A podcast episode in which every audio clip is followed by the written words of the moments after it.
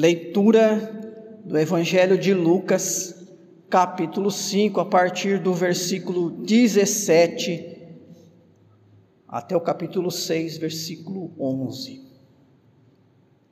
Século 21, você já deve ter ouvido falar, independente de ter ou não ouvido falar, o fato é que você percebe pela sua própria experiência que vivemos num tempo diferente dos tempos anteriores, de décadas atrás, certamente do início do século XX, do século XIX. Nosso ritmo de vida, nossa maneira de compreender a vida, quando eu digo nosso, estou dizendo sociedade, nós enquanto sociedade, como povo, como humanidade. Vivemos hoje com algumas ideias, alguns conceitos, algumas atitudes bem diferentes. Hoje fazemos parte de um mundo chamado secularizado. É o mundo do comércio, é o mundo da tecnologia, da informação online, do fast food, do consolo, do conforto, do consumismo, do materialismo. Mas há algo, há uma marca deste mundo e isso sim diz muito respeito a nós cristãos, que é a desacralização da vida. Algumas coisas que até um tempo atrás eram consideradas sagradas, hoje são vistas como coisas comuns, como se fossem qualquer uma outra coisa simples, própria desse mundo que nós vivemos. Não há nada de sagrado mais em algumas coisas que antigamente se considerava casado. A nossa liberdade, por exemplo. Durante muito e muito tempo, toda a cristandade entendeu que a sua liberdade era algo sagrado. Porque a liberdade era a condição que Deus dava aos crentes para que ele pudesse servir a Deus. Nosso mundo atual entende que liberdade é agora toda condição que você tem para servir a si próprio, fazer o que você quer, do jeito que você entender, conforme o seu próprio querer, não há nada de sagrado na liberdade. É uma coisa humana. Se é que ela existe, alguns ainda questionam. A nossa própria, nosso próprio sentido de vocação naquilo que nós fazemos. Os protestantes foram ensinados a considerar tudo o que faziam na sociedade como algo sagrado. Exerça a sua profissão como algo santo, como uma missão.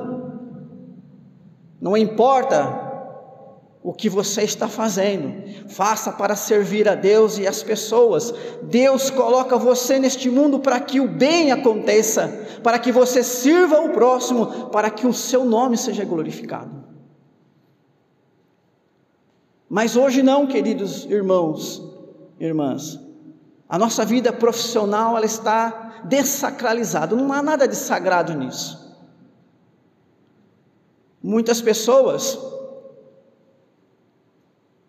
têm uma espécie de interruptor na sua mente, que quando ela está focada na sua vida profissional, é como se ela desligasse Deus, desligasse a palavra de Deus, como se Deus não fizesse parte da sua vida enquanto ele está no seu ambiente de trabalho. Eu li uma frase recentemente de um autor fazendo essa crítica à sociedade atual, dizendo assim a respeito dos crentes: quando termina o culto, eles vão embora, eles deixam Cristo na igreja. Será que você tem deixado Cristo na igreja? E a partir do momento, segunda-feira, 5, 6, 7, 8 horas da manhã, a hora que você então vai ter que lidar com o seu ganha-pão, com o seu trabalho, suas tarefas. Bom, agora é eu e a tecnologia. Agora é eu e o mundo competitivo desse sistema capitalista que nós vivemos. Não há nada mais de sagrado naquilo que as pessoas fazem. Por isso elas podem fazer o que quiserem, do jeito que quiserem, como se não devessem explicação alguma a Deus. E a pessoa consegue ser totalmente antiético enquanto está exercendo a sua vida profissional, mas ser piedoso quando está na igreja. Ele consegue ser uma pessoa no trabalho, outra na sua casa, outra na igreja.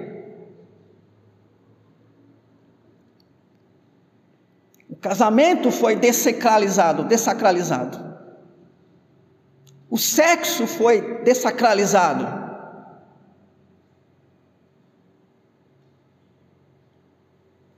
E muitas outras áreas da nossa vida. Esse é o tempo que nós vivemos. Já estava previsto isso. Ou pelo menos já estava sendo falado que seria assim, já lá 100 anos atrás. Ou mais.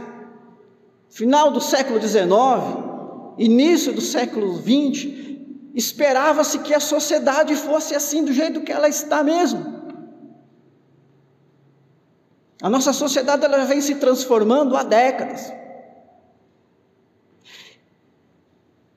E esperava-se essa secularização. Ela veio acontecendo lentamente. Suas raízes estão lá na Idade Média, quando a noção de separação entre razão e fé acontece. Dentro da própria igreja, pelos próprios teólogos escolásticos. Mas há uma coisa que estava prevista também. Há 100 anos atrás, os estudiosos, os intelectuais, os acadêmicos, achavam que a religião ia acabar. O povo, com as descobertas científicas, com o mundo mais técnico, não precisariam mais da religião, porque a religião ela serve apenas para aqueles que ainda não encontraram respostas para enigmas. Que à medida que a ciência vai descobrindo os fatos, a religião vai se tornando desnecessária. E as pessoas vão se tornar técnicas, racionais, e ver que a sua vida é como a vida de um animal um começo e fim, e acabou. Nada mais além disso. Mas talvez para surpresa, o mundo que nós vivemos hoje é um mundo espiritualizado. Apesar de todo o progresso científico, toda a técnica, a maioria absoluta das pessoas se dizem religiosas. Verdade que milhões se dizem religiosas sem pertencer ou sem ter um compromisso com uma igreja. Chamados desigrejados. E infelizmente, irmãos e irmãs, é uma condição que está crescendo muito em nosso país. Pessoas que estão abrindo mão da igreja mas não estão abrindo mão da religião, não estão abrindo mão de Deus. Querem ser religiosos. Uma religiosidade sem compromisso, uma religiosidade segundo ela formata, que serve para ela, uma religiosidade que se encaixa no seu jeito de ser, de pensar que se encaixa na sua agenda.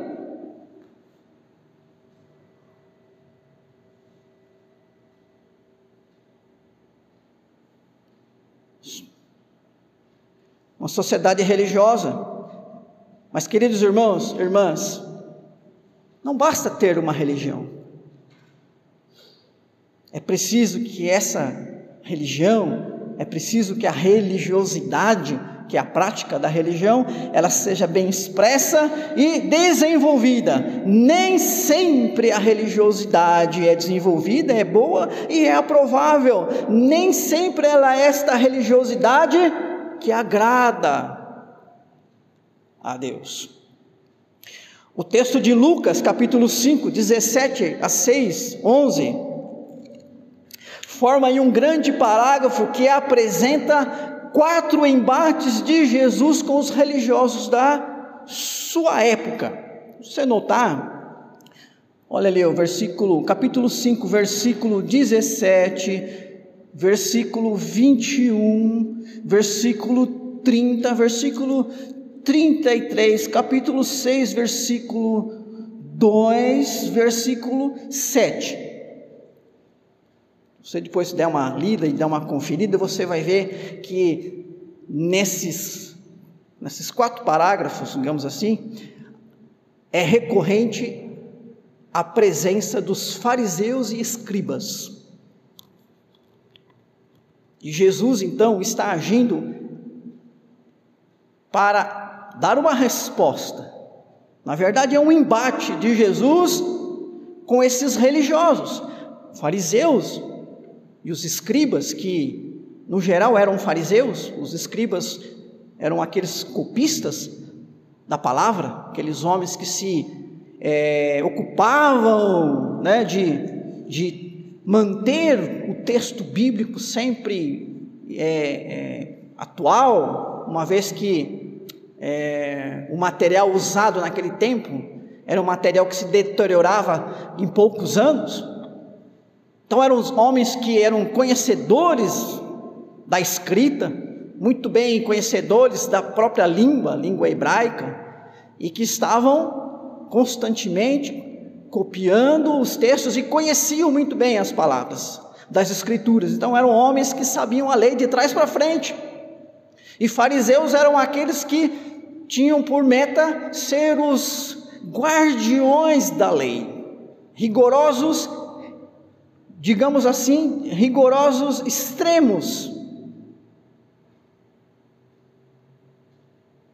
Homens que eram religiosos, mas Jesus, irmãos e irmãs, vai revelar falhas gravíssimas na religiosidade destas pessoas.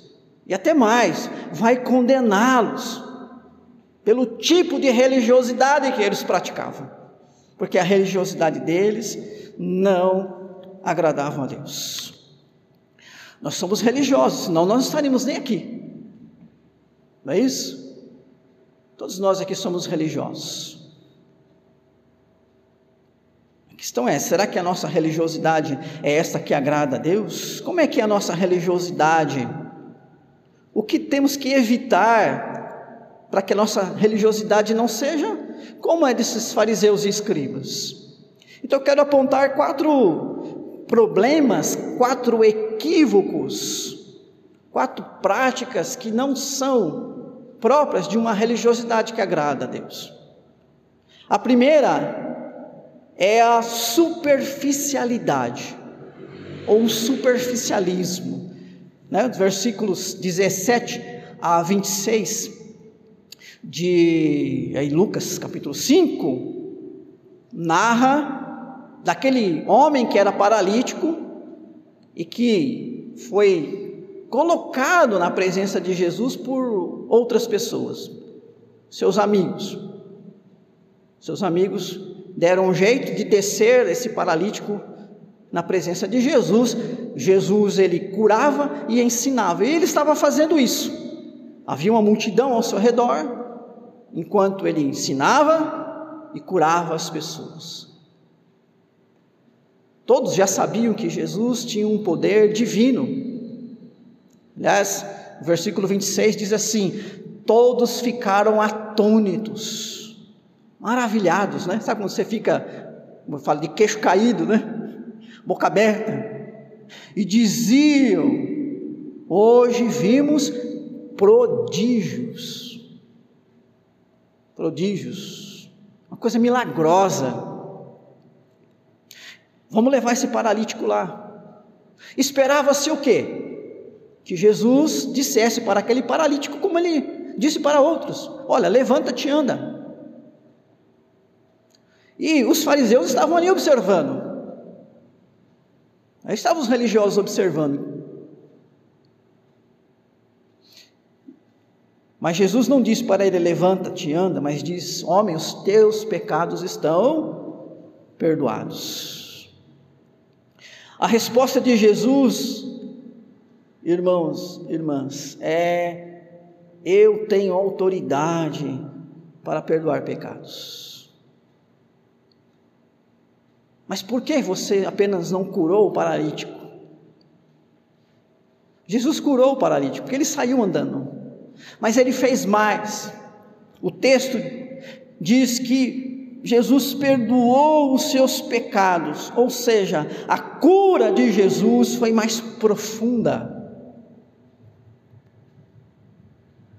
Ele quis demonstrar, meus irmãos e meus irmãs, que o poder dele visava algo mais profundo, mais íntimo, mais ali do âmago da vida. Jesus, ele não só restaura a condição do corpo daquele homem, mas também da sua alma.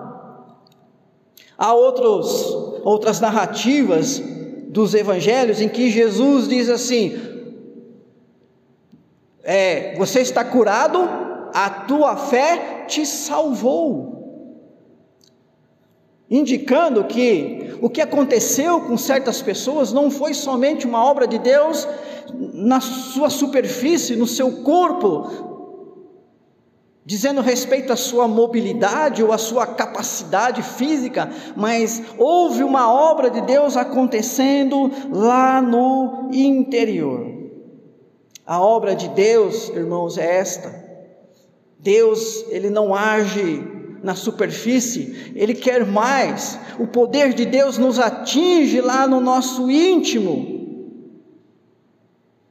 E se Deus age lá, e é lá que Deus está presente, se é na vida interior que Deus age, a religiosidade que agrada a Deus, ela também precisa acontecer nessa esfera do íntimo, da alma humana. ela não pode ser apenas superficial. A religiosidade que agrada a Deus, ela não pode mudar somente as aparências, ela precisa chegar à raiz do ser humano e mudar a pessoa, mudar o seu íntimo.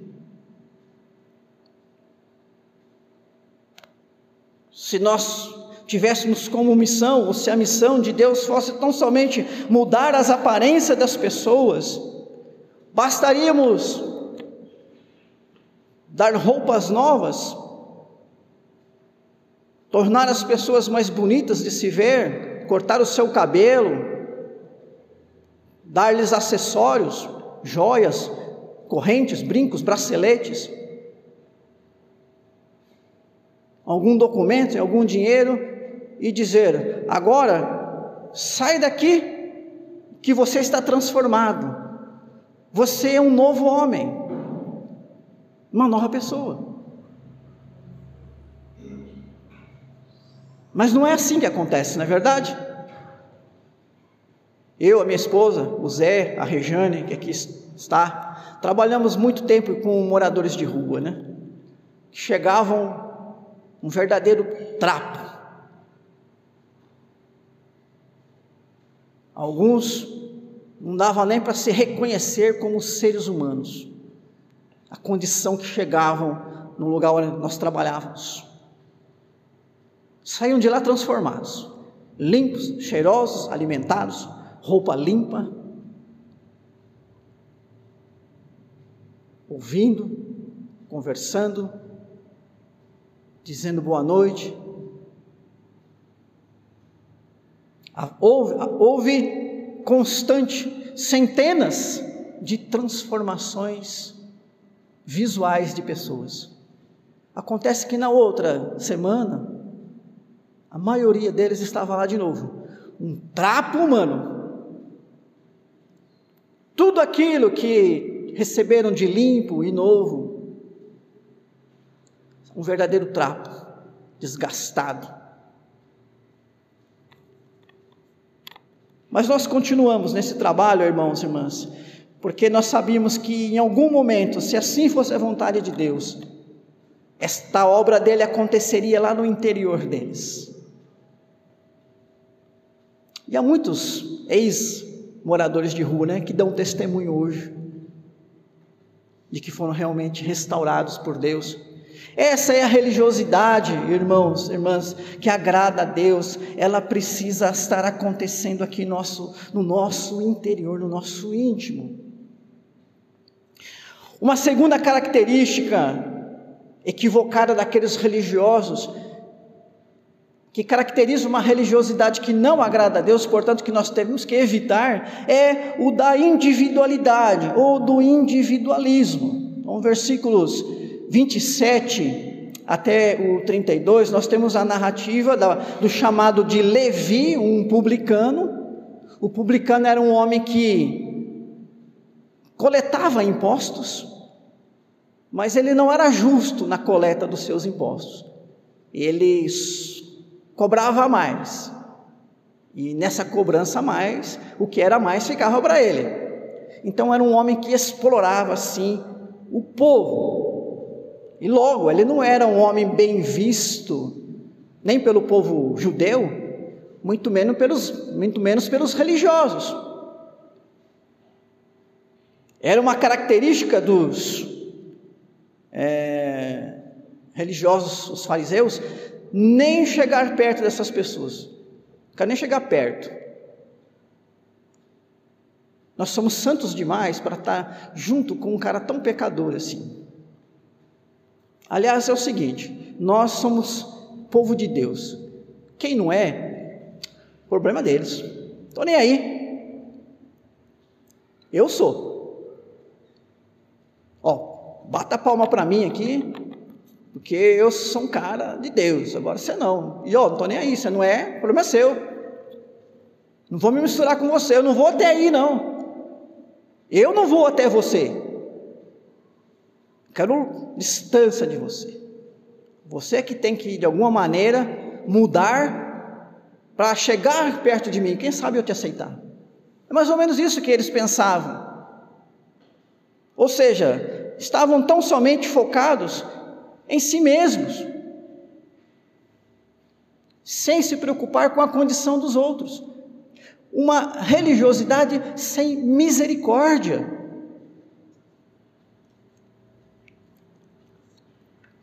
E como faz falta a misericórdia na vida do, do povo de Deus, queridos irmãos e irmãs? Se você fosse, talvez, registrar aí as dez, é, os dez atributos de Deus que mais te agradam, talvez você colocasse ali, Ele é misericordioso. Aliás, se Deus não fosse misericordioso, irmãos e irmãs, nós estaríamos aqui, não é verdade? Alguém está aqui pelo seu mérito? Não. Todos estamos aqui por causa de Jesus. E Jesus não veio ao mundo e não morreu por nós porque merecíamos, mas porque Ele foi misericordioso. O Pai foi misericordioso. Compaixão. Aliás, quantas vezes não diz no texto aqui que Jesus curava as pessoas porque sentia compaixão delas? Misericórdia. Religiosos sem misericórdia religiosos que eliminaram o próximo.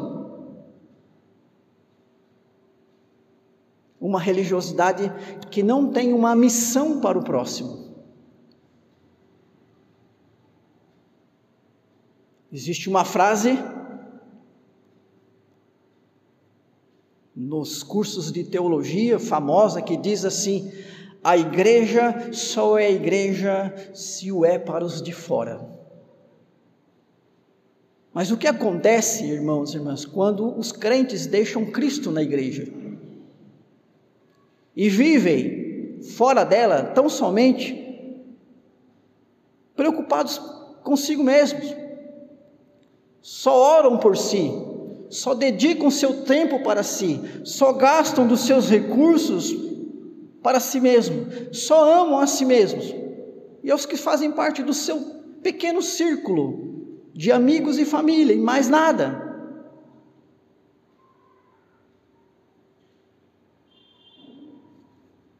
A religiosidade que agrada a Deus, irmãos, irmãs, precisa ter o próximo como alvo, precisa ser contagiosa, precisa ir atrás em busca dos que estão doentes. Foi a resposta de Jesus para os fariseus. Por que que os teus discípulos se misturam com os publicanos e pecadores? Então Jesus vai dizer: Olha, os sãos não precisam de médico, e sim os doentes. Eu não vim chamar justos, e sim pecadores ao arrependimento. Uma terceira característica equivocada de uma religiosidade que não agrada a Deus e que, portanto, não deve estar presente em nossa, é o comodismo, que é uma característica do nosso tempo. Versículos 33 a 39 narra os é, fariseus, né, os, os religiosos, questionando que os discípulos de Jesus, diferente deles, não tinham um programa, um programa fixo de jejum. Sim, os, os fariseus jejuavam. Era um, item da sua agenda de obras religiosas. Mas por que que nós jejuamos e os seus discípulos não jejuam? Veja, irmãos e irmãs, algumas coisas que esses homens faziam não era a coisa em si que estava errada, mas era o porquê eles faziam então Jesus vai dizer o seguinte: olha, eles não estão jejuando por enquanto, porque imagina que é um casamento. E são amigos do noivo, né? Então, assim, o noivo vai e tem lá os seus amigos, né? Aquele grupo de amigos que ele chama para estar acompanhando ele para encontrar a noiva. Assim como a noiva tem o seu grupo de amigas, né? Que sai junto com ela para encontrar o noivo. Então, era assim que acontecia, né? O casamento. E, então imagina o seguinte: nós estamos em plena festa de casamento, o noivo está aqui. Como é que você vai jejuar enquanto está acontecendo o casamento? Mas o noivo vai embora. Então Jesus está falando dele: olha, isso aí não vai durar muito, não. E aí, sim, aí eles vão jejuar. E Jesus, irmãos e irmãs, vai então dizer para aqueles homens o seguinte: olha, eu não vim aqui remendar uma religiosidade infrutífera. Eu não vim aqui como se eu fosse alguém para com a missão de é, consertar pequenos defeitos da sua religiosidade. Nós já estudamos aqui, irmãos e irmãs, no Evangelho de João, que Jesus veio como fundamento da nova aliança. E como fundamento da nova aliança, aquela religiosidade da antiga aliança, ela caducou. E é o que Jesus está dizendo. Ninguém pega um remendo, corta um pedaço de uma roupa nova para fazer o remendo numa roupa velha. Você vai estragar a nova, você vai arrancar um pedaço dela. E você vai remendar a velha, e o que acontece? A condição dos tecidos são diferentes. E vai rasgar a velha também. Você não vai pegar um vinho novo, ou seja, que ainda não está fermentado, que não passou pelo processo de fermentação, e colocar num odre velho, porque o odre velho já está desgastado. Você vai colocar lá, a hora que ele fermentar, aquele material já não vai suportar, então você vai estourar e você vai perder os dois: vinho novo, odre novo. Jesus, irmãos e irmãs, através desse, é, dessa forma, dessa parábola, estava dizendo para aqueles homens: olha, todo esse ritualismo que vocês praticam não tem sentido nenhum.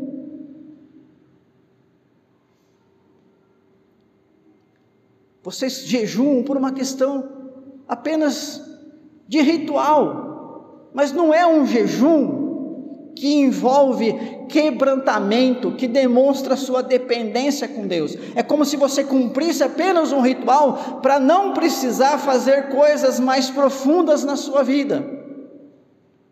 É como se alguém dissesse assim: Eu vou à igreja porque eu, indo na igreja eu não preciso mudar de vida. Porque eu fui lá, bati meu cartão, estive presente, as pessoas me viram, e já está mais do que suficiente. Eu vou abrir a boca e cantar com os demais irmãos, irmãs lá, da igreja, né? Ah, porque aí eu cumpro meu protocolo. É como se assim, você tivesse uma tarefa, sabe? Aquela tarefa. Ó, é como você colocar no caderninho assim, ó. Tarefa do dia: dizer para o meu cônjuge que eu o amo. Você nem ama, mas você chega de manhã, ô, oh, eu te amo. Ou para cumprir. É, sabe aquela fazer a boa ação do dia? Mas uma boa ação que você faz, não porque há bondade no seu coração, mas como algo para lim, simplesmente limpar a sua consciência pesada, ou quem sabe dar satisfação para as pessoas. A gente sabe que os fariseus e os publicanos é, os fariseus e os saduceus gostavam de orar em praça pública, de voz alta, né, em pé, erguiam a mão, vestindo aquelas roupas próprias, que quando jejuavam, inclusive, gostavam de mostrar para as pessoas, né, de alguma maneira, olha, coitadinho de mim, eu estou jejuando, tá vendo? Olha como eu estou sofrendo. Por isso que Jesus vai falar: olha, quando você jejuar, né, você vai lá pentear o cabelo direitinho. O que Jesus está dizendo é o seguinte: não é que você jejuar e não pentear o cabelo não valeu o, o jejum. Então, isso, isso é uma, entre você e Deus, você não ficar contando para ninguém. Né? E quando você for orar, não faz que nem eles lá na praça. Entra lá no teu quarto, fecha a porta e ora. Ah, só posso orar no quarto de porta fechada? Não, você pode orar na sala, na cozinha. O que você não pode é querer dar uma de santo fazer uma oração bonita para as pessoas dizer: Nossa, como esse homem mora, mora bonito, ele é mais santo do que eu, porque eu não consigo orar desse jeito. Aliás, eu sei que muitas pessoas não gostam de orar em voz alta na igreja porque têm vergonha, porque não sabem orar bonito que nem os outros. Deixa isso de lado, queridos. Porque para Deus isso não tem nenhum sentido. Então, precisamos sair desse comodismo, porque cumprir rituais sem mexer com o nosso interior é muito mais fácil, não é isso?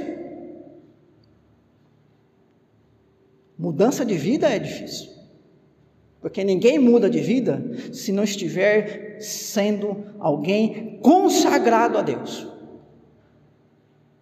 Ritual não muda a vida. Ritual faz parte sim da vida cristã, nós temos os nossos rituais, mas eles precisam ser expressões da nossa religiosidade verdadeira, da nossa espiritualidade. Se não expressar a sua espiritualidade, é um ritual vazio, como nós lemos lá no Salmo 51 hoje. Sacrifício, o Senhor não, não quer, se quisesse, né? holocaustos eu te daria, mas o Senhor não quer sacrifício. O sacrifício que, os, que te agrada é coração quebrantado e humilde. É isso sim. Esse o Senhor aceita como um sacrifício agradável. Em último lugar, irmãos e irmãs, uma, uma prática equivocada daqueles religiosos que não agrada a Deus e que não deve estar na nossa religiosidade, que não que precisa ser evitada numa religiosidade que agrada a Deus é a parcialidade ou parcialismo, ou seja, é servir a Deus parcialmente, com a parcialidade da vida, do tempo.